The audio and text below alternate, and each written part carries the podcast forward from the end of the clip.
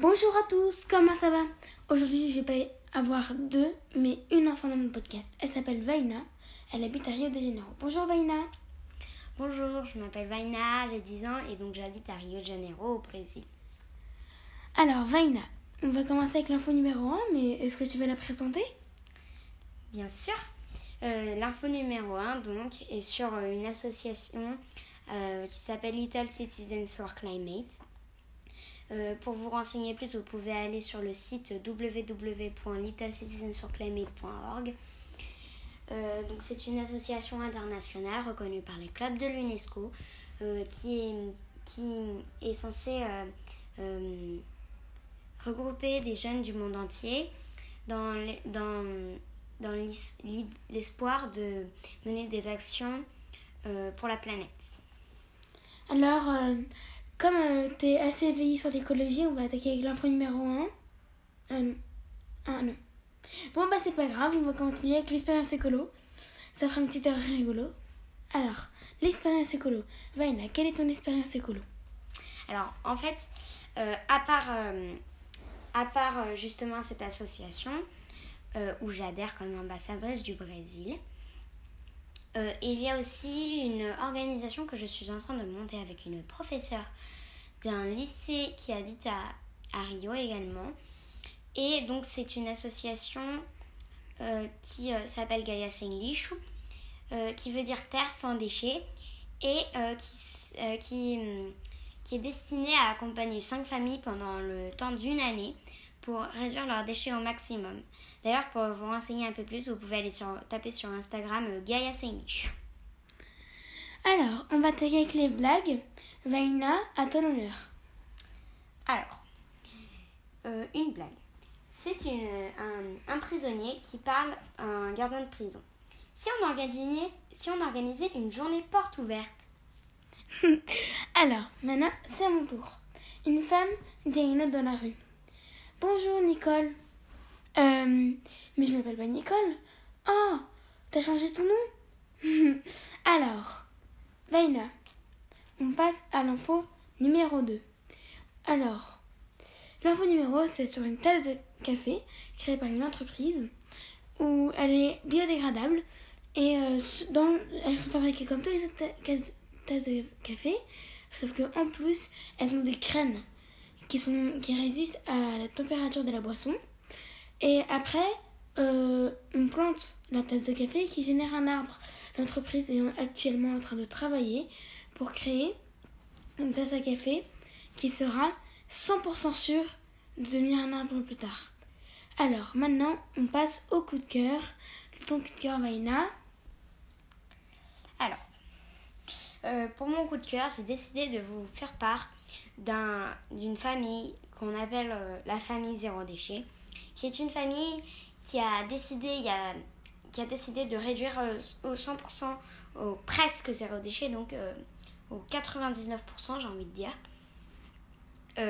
ces déchets, qui est d'ailleurs disponible sur www.famille0déchet.com. Et donc voilà.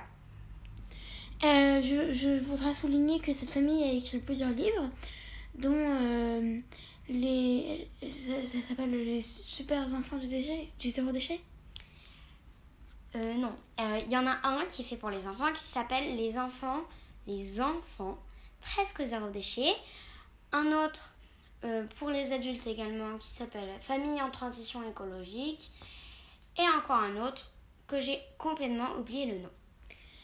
Euh, cette famille euh, est tellement, tellement écologique qu'il n'y a pas de bagarre pour sortir la poubelle, ils la sortent une fois par an. Et oui Alors, maintenant, on va parler du Petit Plus, qui est une interview du, de Vaina. Vaina, il faut savoir, elle est assez écolo. Euh, on, a, on a vraiment entendu le début début de son écologie. Je pense qu'elle va aller beaucoup loin. Et euh, elle a déjà fait un journal qui, qui euh, est assez super. Moi, je suis abonnée, et j'avoue. Alors, Vaina, quel est le nom de ton journal? Alors en fait, c'est un journal qui s'appelle Le Monde et Nature. Alors, comment est-ce que tu as eu ce, cette idée de faire un journal? C'est quand même de l'investissement, non? Oui, alors en fait, c'est parce qu'il y a eu un moment et c'était une chose qui, qui venait juste de m'arriver. Maintenant, c'est une chose que j'appelle le déclic plastique. En fait, euh, le mien, il s'est passé comme ça.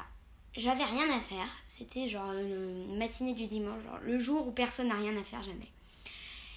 Et euh, donc, euh, ma mère me propose, comme elle va au supermarché, d'y aller avec elle.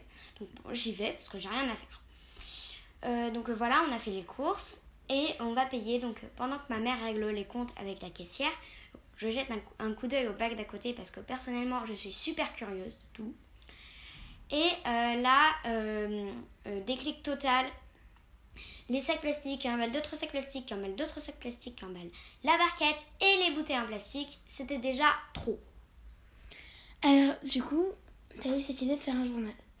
mais c'est quand même de l'investissement, enfin comme j'ai dit dans la question précédente, ça demande du temps. Comment tu fais pour organiser ça? Alors, mon temps, oui, justement, euh, je vais. Donc, euh, j'ai plein d'activités. Voilà. Et le temps que j'utilise généralement, c'est celui du week-end et des vacances. Donc, j'essaie de me disponibiliser une heure ou deux.